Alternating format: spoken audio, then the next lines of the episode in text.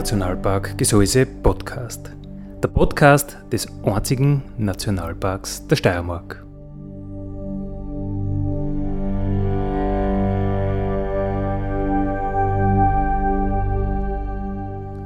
Alle zwei Wochen neu mit Themen aus dem Nationalpark Gesäuse und aus der Nationalparkregion. Daddy,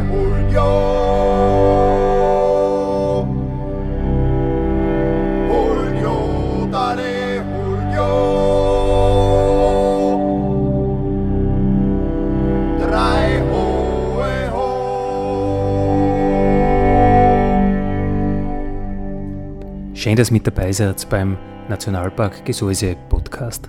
Andi Hollinger spricht. Heute schauen wir wieder mal ein bisschen über den Tellerrand des Nationalparks äh, aus oder ein. Schauen wir mal, was sich heute alles ergibt. Unser Gast ist der Lukas Hasitschka von Wanda. Servus Lukas, grüß dich. Andi, hallo. Grüß dich, liebe Zuschauer, Herr Hörer. Hörer, Hörer. Hörer.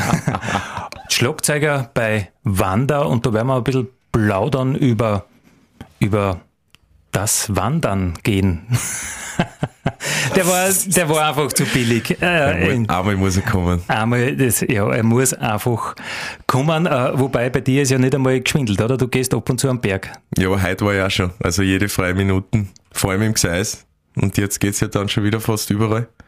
Und ja, fahr so oft runter, wie es geht. Wo warst du heute? Heute war im Hahnstein um, von Atmund aus. War wunderschön. Für mich allein. Ich habe ein Gipfelbuch gesehen, da war noch keiner. Und sonst ist mir auch keiner entgegengekommen. Über einen Sternenwirt auf? Ja, ähm, naja, über, über einen Steinbruch. Ja, mhm, mhm, genau. Genau. Und dann hinter Klinke über den Alpsteig. Also, der, also, Scher, der Kaiserau, nicht Klinke. Ja. Genau, genau, genau, genau. Und? Gut gewesen, oder? Wahnsinn. Trocken, schön, also es ist alles frei. Kein Schnee mehr nirgends. Ja, Wahnsinn. Mhm. Äh, wieso von Atmund aus? Also ich bin dort geboren, ich lebe dort sehr, also ich habe dort gelebt, bis ich 18 war, dann bin ich in, wie so viele hier in die, in die große Stadt ausgewandert. Aber ich komme seit, seit etler Jahren wieder runter und das ist einfach, es ist einfach meine Heimat. Ich fühle mich da sehr wohl. Und die Bergbitten sind natürlich auch. Ah, die große Stadt ist in dem Fall Lierzen. heute, heute ist es das. Nein, ich wohne in Wien mhm. und war vorher aber drei Jahre in Graz. Das ist auch schön. Und lebst du als Profi, Musiker, Schlagzeuger? Kommst du was anderem auch noch als mit Wanda auf Tour zu sein? Jetzt spielt ja gerade, äh, ich glaube, es hat schon ziemlich am Fertigwerden, oder? Mit einer großen Tournee. Genau, also der Abschluss wird sein eigentlich eh in Graz und in Salzburg am 7. und am 8. Juli. Das wäre ein äh, große, ein großer, schöner Abschluss ist das eigentlich. Und ähm, ja, das ist natürlich eine Zeit, wo es wo es drunter und drüber geht. Aber die Zeit findet man immer, dass man ja zum Beispiel jetzt runterkommt und ja ein bisschen die Natur genießt. Das heißt, du brauchst das als aktiven Ausgleich. Ja, also Sport, Ausgleich, aber auch mit, gern mit Leid, sozial, äh, dort wieder mal Leid kennenlernen, mit Hüttenwirten reden, reden und ja, das macht schon sehr viel Spaß. Echt, das verwundert mich jetzt fast. Äh, einer, der vor Tausenden, Zehntausenden Leid spielt, dass der sagt in der Freizeit, äh, da kann ich die Leute noch sehen. Wobei, heute am äh, Hausstall ist ja eh nicht passiert. Keine Menschenseele. ja, das ist richtig. Aber es ist halt auch schön, wenn du mit Leuten wirklich wieder reden kannst, wo es um, wo es eigentlich dann um den Menschen geht, weil natürlich, äh, wenn sie mich kennen, dann fragen sie auch, wie es gerade ist, wo seid gerade und so, wo seid unterwegs, aber man kennt sie ja dann doch und dann, ja, redet man gern, dann entwickelt sich ein Gespräch und das dann wirklich auch einmal um andere Sachen geht. Das ist dann auch gut. Wenn du jetzt nicht heimfahrst, wie, wie schaut das Leben auf Tour ohne Konzert aus? Also da darf man umhängen und da auf den nächsten Gig warten oder, oder, oder wie wäre das? Wie, wie dann das die anderen? ja, nein, es ist, es ist eh fast so. Und es sucht sich ja jeder eine Beschäftigung, aber es ist, es ist auch mit der Zeit, kriegst du da Routine rein, wenn es da schon, wir sind immerhin schon vier Jahre sehr viel auf Tour. Jetzt haben sie die Anzahl der Konzerte ein bisschen verringert, aber es ist immer nur eine große Sache. Und wenn du dann heimkommst, sage ich mal, nach Wien, ja, und dann in der Wohnung sitzt, das ist halt nix. Also da fällst du in ein Loch oder du kannst die mit, ja, mit anderen Leuten wieder rausholen, indem du sie triffst oder was Aktivitäten machst. Die fahren halt ins Instal. Ich stelle mir das eigentlich schon äh, schier vor, oder? Du kannst nichts tun, weil du hast wieder ein Konzert heute auf die Nacht oder morgen auf die Nacht oder in, in sehr naher Zukunft. Das heißt, du bist im Kopf nicht frei. Wie du sagst, du sitzt in deiner Wohnung und weißt nicht recht, was tun, oder? Oder du gehst halt am Berg und kannst einmal was anderes denken. Ja, also da, da lehrt sich auch wieder die, die, die Gedanken, die man hat und, und man kriegt den Kopf frei. Also wie so viele Leute sagen, ja, das ist ja wirklich so. Also man, man kann durch diese Ruhe und durch dieses Gehen und, und äh, durch, die, durch die Aussicht und den anderen Ort, ähm, wo man sonst war, kann man wieder neue Gedanken äh, kriegen und, und den Kopf von dem ganzen Tourplätzchen freikriegen. Äh, Lukas, du bist Schlagzeuger bei Wanda. Ähm, wie bist du zum Schlagzeugspielen gekommen? Das war in die Wiege gelegt, auf jeden Fall bei dir nicht. Na, das war, also ich habe sehr musikalische Eltern, das stimmt schon, aber mit Schlagzeug war da kein Bezug und ähm, sie haben mich immer mitgenommen auf Konzerte, unter anderem auch Carmina Purana. Das ist so, es wird von sehr vielen Orchestern immer noch aufgeführt, von Karl Orff und das hat halt ganz große, imposante Schlagwerke auch im Hintergrund und das war für mich als Kind, da war ich glaube ich fünf Jahre, hat mir das so fasziniert und das war ein Wahnsinn einfach, äh, was man da alles machen kann und wie der das spielt und der ist hin und her gerannt, das war nur ein Schlagzeuger. Und dann habe ich angefangen zu Hause, weil die Mama hat die CD gekauft, halt mit Trommeln, was geht. Und da habe ich mir so, also riesige Kartons, dann, da habe ich das äh, verklebt, damit sie nicht reißen und aus dem Wald ein Stecken und ein Tennisball drauf und dann ist schon losgegangen und das, also den ganzen Tag habe ich dann gespielt vor dem CD-Player und da haben die Eltern dann eh schon gewusst, wo es hingeht. Oh yeah, da blüht uns noch was. Äh, der Vater ist äh, Professor äh, im, Stiftsgymnasium gewesen, der hat Geschichte und ich glaube Deutsch unterrichtet. Ja, genau. Die Mama hat ein Vermessungsbüro, also so ganz klar war dieser Werdegang nicht. Hast dann, hat es dann Widerstände gegeben, obwohl man es gesehen hat, was du willst? Na, weil meine Eltern haben mich immer sehr gefördert und in alle Richtungen habe ich da eigentlich Unterstützung bekommen. Und so wie es dann natürlich, wo ich, wo ich dann 13 war, da wollte ich, also wollte wollte mehr, wollte spielen und da habe ich die ersten Bands und ich habe von Rock eigentlich wenig gewusst, weil da, da bin ich erst reingekommen durch meine erste Band, Slow Combo. Haben wir ja mal in Lierzen gespielt, glaube ich. Uh, das war halt, das war halt, uh, ja, uh, wirklich mit Nirvana haben wir gespielt und Rage Against the Machine, das waren dann so meine, meine Helden in der Jugend.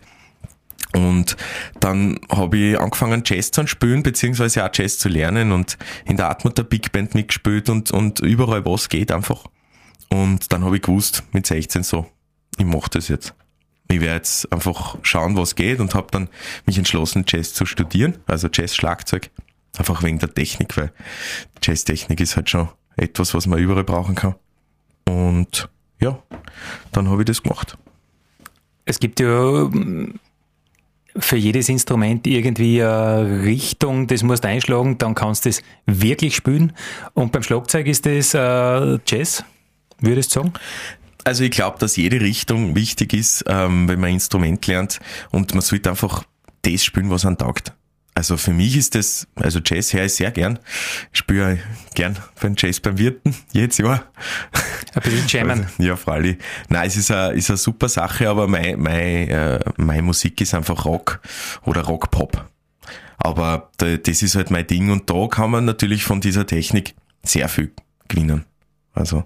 Ja, wer weiß, äh, Du hast noch so gute 60 Jahre vor dir als Musiker. Wer weiß, was die überall noch, noch hintreibt. Ja, eh. Na, ich habe mir auch mal gedacht, vielleicht das Bergsteigen auch zu meinem Beruf machen. Ich meine, da haben wir ja andere Kaliber da im Enstal. Aber das war ein Back gewesen, weil da hätte ich dann vielleicht, ja, mit 50, mit 50 dann auch nicht mehr viel geschafft. Klettersteige halt vielleicht. Und ähm, das ist halt das Tolle beim Schlagzeugspielen, das kannst du wirklich machen, wenn du da eine Technik hast, das kannst du mit 85 auch noch machen. Wobei die Bergsteigerei, das war dir ja fast eher in die Wiege gelegt gewesen, weil dein Vater war ja früher ein Bergführer. Genau. Also das war so, dass er uns als Kind immer mitgenommen hat auf den Berg. War, war wirklich eine tolle Sache. Und da habe ich das auch lieben gelernt. Aber mein Papa hat, hat das auch immer mit, der, mit dem nötigen, sage ich jetzt einmal, äh, mit dem nötigen Realismus gemacht. Also er, er hat sich nie, äh, er hat nie ein Risiko eingegangen und er wollte auch nicht, dass wir ein Risiko eingehen. Und ich glaube, das war auch gescheit. Und wenn du die Bergführer- oder Bergsteigerkarriere eingeschlagen hättest, glaubst hätte er dich da gleich gefördert wie als Musiker? Ganz bestimmt, auf jeden Fall. Und ähm, ja, hätte hätte alles da, wie er es auch gemacht hat. Und auch meine Mutter ähm, für die Karriere, die ich jetzt eingeschlagen habe, einfach alles zu tun, damit das funktioniert. Cool, oder? Wenn du solche Eltern hast. Das ist super, ja. Das ist wirklich toll.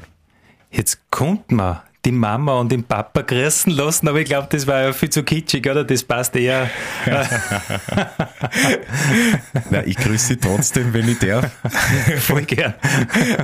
liebe Papa, liebe Mama, danke für die Unterstützung in der Jugend und ja, ich hoffe, ihr genießt die Sendung, es Herz.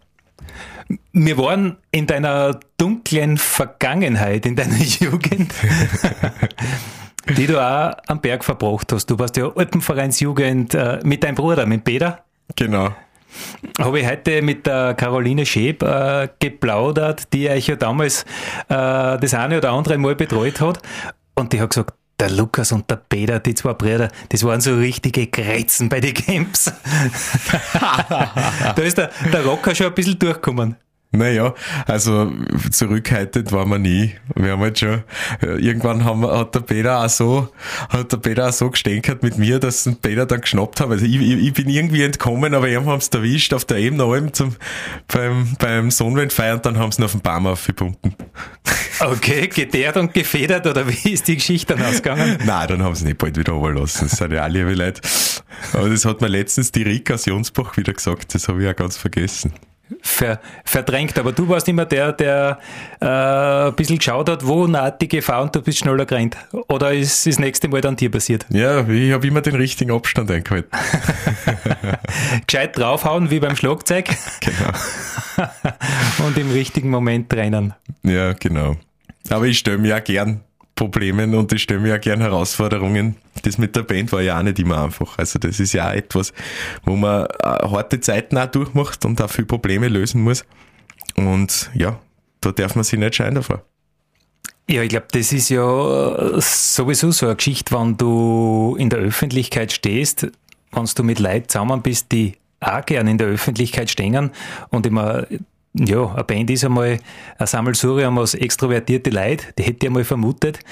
Äh, so richtige, ja, man sagt halt, eine Rampensau dazu. und wenn dann ein paar Viere, Fünfe äh, auf einen Fleck zusammenkommen, da glaube ich, werden sie die Ecken und Kanten schon reimer zwischendurch, oder? Das ist eh klar. Und wir machen auch da kein, kein Soft-Rock, das ist ja doch Rock'n'Roll ja. und Punk, also was wir live machen. Und da ist natürlich so, da, da, da spielen Emotionen mit und dann spielt man gerade vor wirklich etwa tausend Leid. Aber auch wenn es vor wenigen ist, das ist ja eine Emotionssache und das ist auch ganz, das ist, das spielt sich im Bauch und im Herz ab. Und da kann es schon sein, dass da mal, ja, ein bisschen die, die Gefühle dann, ja, einen, einen Streich spielen, sagen wir so. Ja, das, äh ist eh gut und das macht ja das Live-Feeling aus, oder?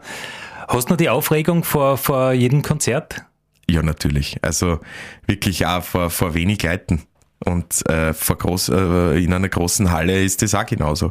Also es ist, es ist halt wirklich jedes Mal ein, ein Fest, aber es ist auch jedes Mal eine große Aufgabe, so ein Konzert. Weil gerade ich, ich muss halt den, den Rhythmus halten und das ist auch dann, da, da darf man nichts ablenken. Das ist bei, bei, bei keinem Konzert rennt alles gut. Irgendwann fliegt was over oder der Ton fällt aus hinten, aber du musst weiterspielen und das ist äh, immer eine Sache von Konzentration natürlich. Das denke ich mir, ja. Wenn einmal der Boss oder die Gitarre äh, ausfällt oder, oder, du hast den Text vergessen als Sänger, da kannst du schon irgendwie drüber retten, aber wenn, wenn das Schlagzeug, wenn der Rhythmus verloren ginge, das war, glaube ich, schon fatal, oder? Da das war ganz schlecht, ja.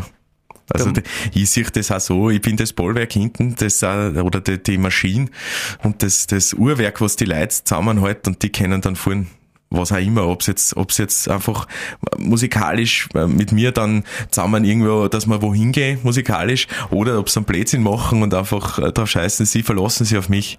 Und das ist auch gut so. Und das läuft. Das heißt, du bist so in der Funktion des sicheren Hafens. Ja, genau. Aber zurück zu deiner äh, Zeit, Alpenvereinsjugend im Gesäuse herum äh, wandern, seid klettern gegangen damals auch? Ja, vor allem. Da war ich nie so gut. Da hat die Caroline Schäper immer gesagt, nein, komm, komm wieder runter. da waren andere Kaliber unterwegs, wie der Winterstefan oder was, der ist da aufgekreiht wie auf.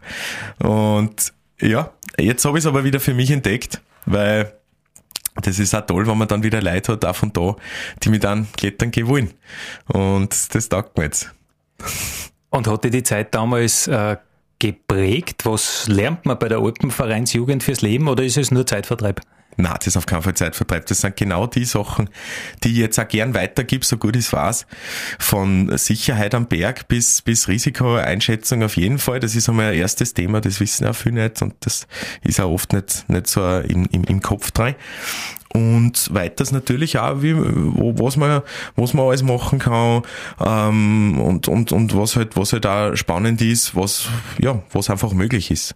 Und das hat mir fürs Leben natürlich auch was gegeben, weil das, was, was da unterrichtet wird äh, oder wurde, auch von der Caro Schäb, was man beachten muss am Berg, das ist ja auch, das spiegelt sich ja auch wieder im Leben ein bisschen.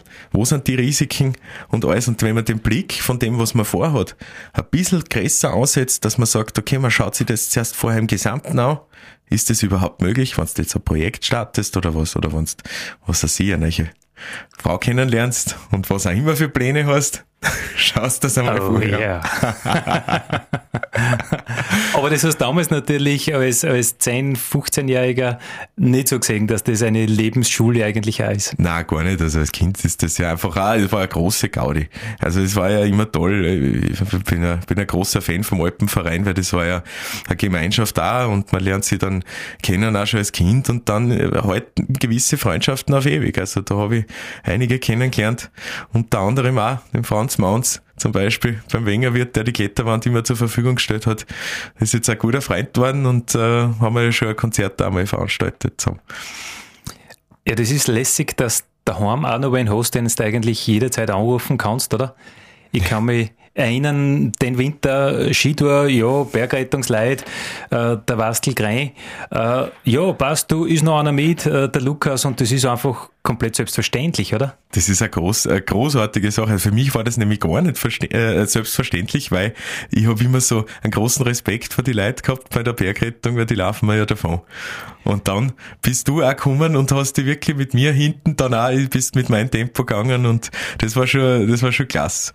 Ja, mit mir hinten ist ein großes Wort, weil die anderen waren vielleicht, naja, keine 100 Meter vorne. Also. Das stimmt schon. Nein, du, du, so, es war ja nicht so gemeint. Aber es ist ja, ist ja gut, dass die Leute halt auch äh, Rücksicht nehmen und man kann mit jedem am Berg und das keiner ist ein, ist ein Base, wo man vielleicht nicht mithalten kann. Die sind halt dann jeden Tag unterwegs gewesen.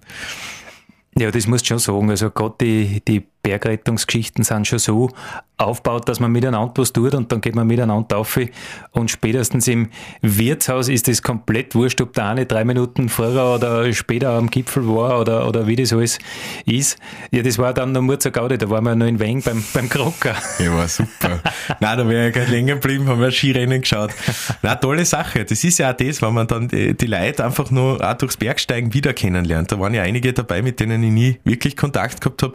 Jeder sagt, sagt, ja, du musst, in a, äh, musst fortgehen, dass du die Leute kennenlernst, aber am Berg lernst du auch kennen und dann sitzt ein paar Stunden im Wirtshaus, hast tolle Geschichten zum äh, austauschen und das ist ja eine klasse Sache. Ja, manchmal ist es ja schon fast ein Kabarett. Also in der Sauna ist es irgendwie nur geballt, da kommt man vor. Aber es ist ja ich habe noch nie wen in der Sauna kennengelernt eigentlich. Na, aber von den Geschichten und vom Quatschen also. und von, was du alles erfährst. Du hast gesagt, du gehst gern wandern. Es ist für dich ein bisschen so ein Ausgleich, um den Kopf frei zu kriegen. Deine Bandkollegen, kannst diese Leidenschaft teilen? Auf jeden Fall. Also ich habe, äh, es hat eine Zeit gebraucht, aber das Interesse von zwei ist schon sehr groß, mit mir jetzt wieder eine Tour zu gehen. Also noch haben wir es zeitlich einfach nicht geschafft.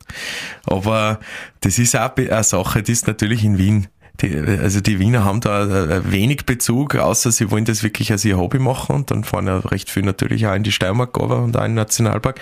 Aber wenn du gar keinen Bezug hast, oder mit dem Vater nie gegangen bist oder mit der Mutter, dann, dann, dann, äh, ja, ist das halt einfach nicht selbstverständlich. Und da haben wir jetzt zwei gefragt und die nehme ich sehr gerne mit ins Gseis. Und dann schauen wir mal, was wir gehen. Das heißt, es gibt was, es gibt große Pläne im Gseis unterwegs zu sein. Auf jeden Fall. Also ich habe heuer vor, auf jeden Fall selber noch äh, in der in der Dachel Nordwand ein bisschen was die, äh, klettern. Also da gibt's ja ein, bisschen, äh, ein paar leichtere. Und ja, mit die mit die Bandkollegen schauen wir mal, ob's weiter als eben noch im gehen können. ja, Heindelkart hat sich eigentlich sehr ja, anbieten, ja, oder? Das ist halt, ich glaube, die beste Strecke, ja. Weil, wenn du unter die Nordwand äh, stehst und dein Seidelbier in der Hand hast, das ist schon sehr, sehr imposant. Das ist ein Wahnsinn. Ja, so ein Seidel werden dann, glaube ich, ein paar mehr. naja, jetzt ist ja wieder die Ricky oben und der, der Gertsch, die ja voriges Jahr auf der Köbialm waren. Das heißt, für, für Spaß, gute Speisen und Getränke ist gesorgt. Das spricht sich schon mal, ja. Das haben schon ein paar Leute gesagt, dass das heuer was ganz was Besonderes werden könnte sicherlich sogar wird. Also ich glaube, kennt, kennt ist da das falsche Wort. das glaube ich auch. Das ist fix im Programm. Äh, du wohnst in Wien, kommst nicht allzu oft heim, immer wieder. Das heißt, du hättest vielleicht die Chance, Veränderungen in der Landschaft äh, wirklich stärker wahrzunehmen. Wenn du jetzt zurückdenkst an die Zeit, wo du noch immer bei uns da warst im Gseis, in Atmund noch gewohnt hast, zu jetzt, ähm, wo es den Nationalpark 15 Jahre gibt, wenn du zu Gseis Eingang flussabwärts denkst, fällt dir da auf, dass sich was verändert? Auf jeden Fall im Wald verändert sich was. Also ich, ich sehe auch immer mehr Informationen einfach, die, die, die an auffallen über jetzt, was auch immer, was da gerade ist, ob da ein Testgebiet ist zum Beispiel, das abgesteckt ist für den Wald, oder ob da einfach informiert wird ähm, für Touristen, was, was der Nationalpark ist und was er, was er, was er äh, ja, was er macht.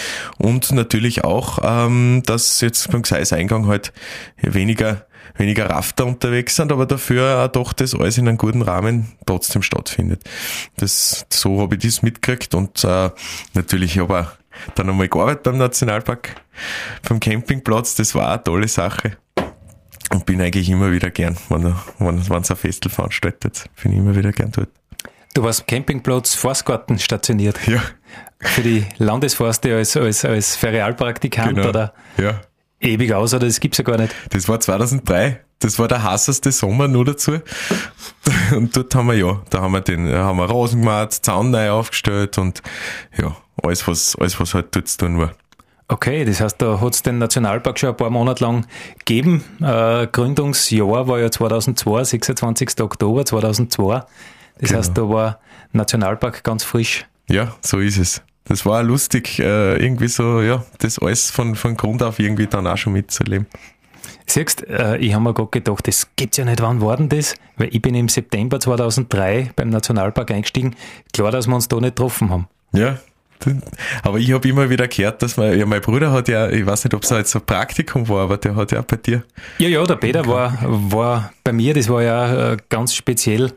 Der Peter hat ja, äh, der Bruder hat ja Software Design studiert und wenn ich irgendwas EDV-mäßiges braucht habe, hat er kurz googelt, äh, ja, und was der, da habe ich im Quelltext irgendwas noch dazu geschrieben und bla bla bla und alles war schon automatisiert. Ja, so mache ich das auch. Also wenn, wenn irgendwas ist, ein bisschen, ein bisschen Gräber in der IT, dann rufe ich den Bruder an. Ja, der, der macht das. Genau.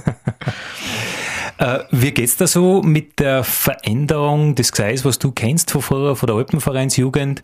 Und jetzt im Nationalpark, fällt halt einmal ein Baum um, bleibt einfach liegen, ähm, diese klassischen Themen so, da ist nicht Zaumkramt und die Wildnis und äh, ist das was, was dich optisch stört oder, oder verstört? Ganz und gar nicht. Also ich mag das auch nicht, das Parkhafte im Wald. Also mir taugt das auch. Wenn man, wenn man mal so eine tolle Waldführung äh, macht, da gibt's einige Angebote vom Nationalpark, dann lernt man auch, wie wichtig das ist, dass er Totholz da liegt und äh, was, was der Wald überhaupt als Ökosystem ist. Und das hat mich schon, also das, das habe ich dann auch gewusst und das, äh, ja, das ist für, für einen dann ein gutes Gefühl, wenn man sieht, okay, das passiert so. Und beim Wandern, ja, kann man ja drüber springen, passt schon. Ja, wir sind ja äh, eine Generation, die nicht mehr ganz so hart und sparsam aufgewachsen ist. Äh, ich glaube, mit dem was überlassen wirst du mit der Gottskop, so wie die Altvorderen oft sagen, man muss jedes Grasel und jedes Baumerl und alles bis aufs Letzte nutzen. Ich glaube, wir haben weniger Problem damit für die Natur auch was überzulassen. Das auf jeden Fall. Also für die Natur soll auf jeden Fall noch was da sein. Und ja, ich glaube, das ist ganz wichtig und äh, der Nationalpark an sich auch hat fürs Gseis meiner Ansicht nach und von, von meinem Blickpunkt aus sehr viel gemacht. Also das ist ja nach Wien kommen. Die Info, dass das ein Nationalpark ist, das kennt ja jeder dann. Naja, wir kommen jedes Jahr äh, einmal nach Wien zum Steiermark Frühling, ein großes Festel. Äh. da habe ich eine Geschichte. Leg los. Ihr habt damals noch, war vom Nationalpark eine Kletterturm aufgebaut und äh, oder von einer anderen Region jedenfalls war ich dann dort und da habe ich es auch probiert halt mit die mit die Halbschucht auf, dann ist, ist nichts geworden. Aber nach ein paar äh, guten Janisweins äh, Weinen von von Nationalpark Standel habe ich mich dann illegalerweise bin ich über den Zaun gesprungen und in der Nacht bin ich dann aufgekupft, wo der Turm schon längst angesperrt war und hab oben, hab oben ganz laut gejodelt. Das weiß ich noch und dann bin ich runtergespackt worden. Siehst, für das haben wir äh, das Stift Aten und Miet, weil erstens haben sie einen Wein, der beflügelt und zweitens, äh, was der, wenn du den Herrgott Miet hast, dann kann nichts passieren. Eh, waren eh Matratzen aufgestellt, es hätte da nichts passieren können. Und auf einmal kannst du klettern, gell? Ja, ja, kaum, kaum ist kein Sau mehr da, bemüht man sich auch schon mehr, muss ja, man ganz sicher. ehrlich sagen. Ja, ja äh, zum Glück ist es heuer schon mal vorbei mit dem, mit dem Steiermark-Frühling, weil der ist schon immer sehr, sehr, sehr fordernd für den ganzen Körper. Ja, natürlich. Also ich war heuer auch draußen, es ist immer wieder Gaudi. Es ist ständig irgendeine kleine, eine kleine Musik da. Also von uns, von der Region. Ich bin ja auch bei der Blasmusik. Gestern habe ich auch 1. Mai gespielt. Das, das lasse ich mir nicht nehmen, einmal im Jahr auf jeden Fall. Und das ist eine ganz eine feine Geschichte dort am Rathausplatz. Also auch für die Touristen, aber auch für die, die von der Steiermark so wie ich kommen und dann dort wieder ein paar Leute singen und vielleicht auch ein, zwei Glaseln trinken. Ich hab die gesehen, aber äh, heuer habe ich so viele Journalistenbetreuungen gehabt. Jetzt habe ich dir kurz gewachelt, aber du hast mich nicht gesehen und dann, ich glaube, du warst schon im Tournee-Stress, oder? Ihr habt ja äh, in diesen Tagen auch dann ein Konzert gespielt. Ja, ähm, das ist, das ist, das war genau in dem Tourloch drin. Aber das ist auch schön, weil dann bin ich auch wieder mal nicht ausgeguckt und das, ja, ist immer eine tolle Sache am Rathausplatz, wo man dann hinkommt und ein bisschen aussieht aus seinem Ding. Äh, ich glaube, am Rothausplatz, Steiermark Frühling, da geht's sehr viel so ums Wahrnehmen, ums Gespüren. Wie ist die Steiermark, wie kommt es so daher als Land bei uns geht es natürlich im Nationalpark sehr viel um Natur, Wahrnehmen. Bei euren Texten um Natur geht es am allerwenigsten, oder? Ja, ähm, da geht's äh, natürlich am allerwenigsten äh, um, um Natur, weil, weil es ist ja, ist ja Wiener Band. Und es ist äh, der Bezug zur Heimat viel mehr in der Liebe da äh, zum, zum Land, zu die Leid. Und die Natur ist halt in der Steiermark mehr. Und das ist aber ganz normal, ich glaube, das ist auch gut so, wenn es ein bisschen aufteilt ist, weil dann kommt man dann immer wieder gern over, um die Natur zu genießen. Ähm, in Wien, Wien hat schon viel Grünflächen und auch die Donauinsel ist Gas, aber das kannst nicht, das kannst nicht annähernd machen, was wir da haben. Also das ist auch schon, schon sehr gut. Zu Gast heute ist Lukas Hasitschka im Nationalpark, Radio Schlagzeuger bei Wanda, wobei äh, in dem Fall mit ohne Schlagzeug, oder? das war jetzt eine Nummer ohne Schlagzeug, ja. Ich finde das auch schön, dass man das hier und da macht, einfach, dass nicht alles sehr äh, so von äh, wie, wie jede andere Nummer klingt. Und da kann man ruhig einmal ein Instrument auslassen, weil es muss ja nicht immer sein spricht aber äh, für dich, wenn du sagst, man kann ein äh, Instrument auslassen, meistens sind es dann die anderen, oder? Ja. oder der Sänger. Genau. Aber das eigene kann man auf gar keinen Fall auslassen. Aber ja. da stehst du drüber. da stehe ich auf jeden Fall drüber, weil alles, was ich mache, auch egal ob es live ist oder im Studio, ist immer songdienlich oder banddienlich. Also ich, ich mache, ich will mich nicht darbieten, ich will mich nicht präsentieren als, als, als jemand, der irgendwas kann, sondern ich möchte, dass das, und das wollen wir alle, alle fünf, dass wir einfach ein, ein Organismus sind und wir songdienlich spielen. Und ich glaube, das ist ein Teil des Erfolgs. Ja, wenn das System in sich stimmig ist, das kriegen die Leute irgendwie mit. Äh, das geht bis zum Gesäuse, kommt man vor. Jetzt ist Gesäuse als, als Begriff, als, als Gegend, als Organismus, wenn du so willst, wo ein paar tausend Leute leben, stimmig und, und jetzt kommt auch der Erfolg, wo wir sagen, wir haben einfach wenig Infrastruktur und wenn dir das gefällt, dann kommst du her und wenn nicht. Gibt andere Regionen, wo viel, viel mehr Infrastruktur ist oder ja. ja, stimmig. Das ist eine große Sache, ja. Voll. Ich war jetzt in Innsbruck Bergsteigen und das ist ja auch so, du hast also nicht, nicht nur einen Berg für dich nicht alleine, sondern es ist auch so, dass du dann teilweise einen Stau zusammenkriegst. Also es ist wirklich, äh, wenn du da gute Infrastruktur hast, ist das ja auch nicht immer äh, so gut fürs, für die Erholung an sich, wenn man jetzt das, den Nationalpark als Erholung äh, oder als äh, Wandern, Tourismus betrachtet. Ich finde das eben deshalb auch so toll. Denn in, im, Im Nationalpark Gesäuse ist einfach äh, ein bisschen weniger los. Es ist, äh, du findest überhaupt nirgendwo an Müll liegen und, und, und wenn, nehmen das auch da die Einheimischen dann wieder mit. Äh, und das ist einfach eine, eine tolle Sache. Und in, ja, jetzt nur als Beispiel Innsbruck, ich mag Innsbruck sehr gern, aber da ist es ja ein bisschen stressiger, glaube ich. Weißt du, sagst, äh, Müll mitnehmen, voriges Jahr ist mir so gegangen, äh, Grazer Weg in Döllersack bin ich geklettert, äh, ist ein Müsli-Riegelpapier da gelegen, habe ich es eingesteckt, habe ich dann die Seilschaft oder wir haben die Seilschaft ober uns überholt. Und dann haben die gesehen, dass ich das Müsli-Riegelpapier in Hosensack gehabt, dann war es natürlich hoch, hochnotpeinlich, weil das ist einem runtergefallen, um Gottes Willen. Und das ist ja gut, dass ich es gesehen habe und mitgenommen habe. das ist auch toll, ja, das ist, das ist echt toll, wenn die Leute leider so denken, gell, dass das schon ein kleines Müsli-Riegelpapier einfach etwas ist, nein, das lässt man nicht zurück. Und das ist ja nicht überall so auf der Welt, äh, auch in Nationalparks. Und das, das Bewusstsein, glaube ich, ist schon da. Ja, bei uns soll ja einfach die Welt nur ein bisschen mehr in Ordnung sein als wo anders. Das ist so der Plan. Genau, genau. Du musikalisch, wie geht's bei euch weiter? Jetzt seid ihr ja noch auf, auf Tournee. Die dauert ja nur ein bisschen. Genau, genau. Also jetzt ist eine, eine ganz eine kurze Pause, aber die Tournee geht äh, weiter am äh, jetzt in Graz und vor allem das Konzert am 7. Juli in Graz in der Freiluftarena. Da gibt's noch Karten. Es gäbe noch Karten, aber ganz knapp und ich habe heute euch zwei mitgebracht. Oh yeah. Und wir können die verlosen. Und jo. ihr sagt einfach wie. Dann da wir am besten so. Ha, was der, das ist natürlich ein Multiplikator für unsere Reichweite auf Facebook. Dann da wir einfach so, jeder, der uns jetzt hört, der soll in den nächsten Tagen, einmal werden wir die Radiosendung nächsten Mittwoch wiederholen, ähm, auf unserem Facebook-Account schauen und da werden wir das alles eine äh, schreiben unter Nationalpark Gesäuse, wie man zu diesen Konzertkarten kommt und wann das ganz genau ist und wie da wir das dann, der kreativste Kommentar der, äh, der Gruppi mit den größten Versprechungen, oder? ich finde einen kreativen Kommentar zum Nationalpark Gesäuse, das wäre doch was. Oder vielleicht auch der Wunsch, den einmal zu sehen. Alle, alle Kommentare, die ja in eine, in eine Richtung gehen, dass an das wichtig ist, sind, glaube ich, dann auf der Gewinnerstrecke, hätte ich mal gesagt. Genau, genau, genau.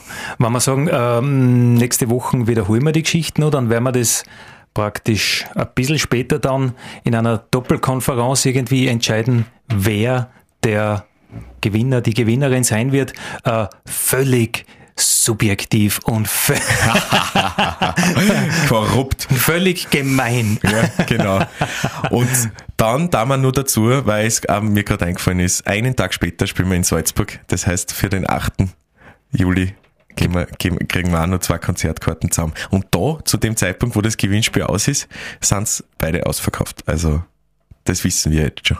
Okay, na das, das war ja voll peinlich, oder? Wann waren da ein Konzert spielt, was nicht ausverkauft ist? Das hat es auch schon gegeben, aber in Österreich ist das Gott sei Dank sehr toll, dass die äh, Menschen uns hören wollen und äh, immer wieder hören wollen auch und deswegen sind die Konzerte halt immer voll. Auch in Jonsbach war das Konzert bis am allerletzten Platz voll. Da habt ihr auch mal gespielt am Festplatz. Genau. Da haben wir gespielt. Das war eine tolle, eine tolle Sache und äh, schön, dass wir das zusammengekriegt haben, auch durch das Team Gesäuse, Franz Maunz äh, und Nationalpark und äh, Jonsbach, Jonsbacher Musi, Feuerwehr, alle waren dabei und haben geholfen, damit das was wird und das war wirklich eine, eine tolle Geschichte und mal schauen, vielleicht ist es ja wieder irgendwann einmal so weit, dass wir das da in der Region einmal schaffen wieder. Oh yeah. Können wir aus dem vielleicht ein sicher machen? Das können wir leider nicht. Schande. Schade, schade, schade. Aber ich gebe mein Bestes. Ich gebe mein Bestes. Daddy Julio.